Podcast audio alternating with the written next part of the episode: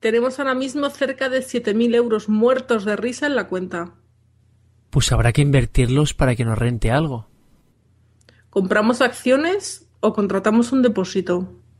Con lo mal que anda la bolsa últimamente, creo que mejor invertirlo en un depósito.